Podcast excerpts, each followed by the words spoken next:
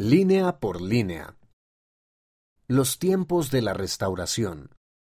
Aprende lo que el apóstol Pedro dijo a las personas sobre la restauración. Hechos capítulo 3 versículos 19 a 21.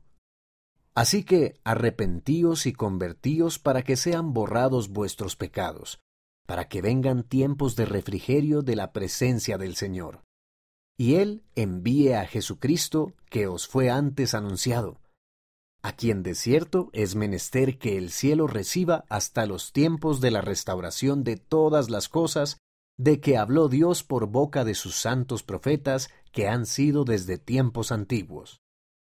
Tiempos de refrigerio. Los tiempos de refrigerio a los que aludió Pedro hacen referencia a cuando Jesús venga de nuevo. Después de la segunda venida, la tierra será renovada y recibirá su gloria paradisiaca.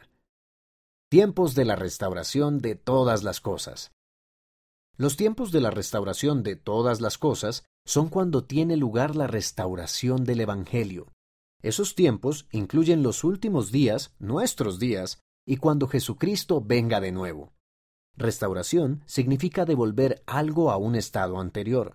La restauración del Evangelio comenzó en la primavera de 1820, cuando el Padre Celestial y Jesucristo se aparecieron al profeta José Smith.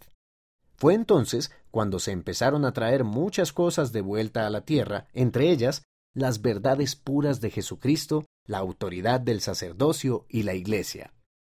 Sus santos profetas que han sido desde tiempos antiguos. Desde la antigüedad, los profetas han predicho que el Hijo de Dios, Jesucristo, vendría a la tierra y sería nuestro Salvador. También predijeron que Jesucristo vendría por segunda vez. Además, también predijeron que antes de que el Salvador venga de nuevo, restauraría su Evangelio y su Iglesia a la tierra.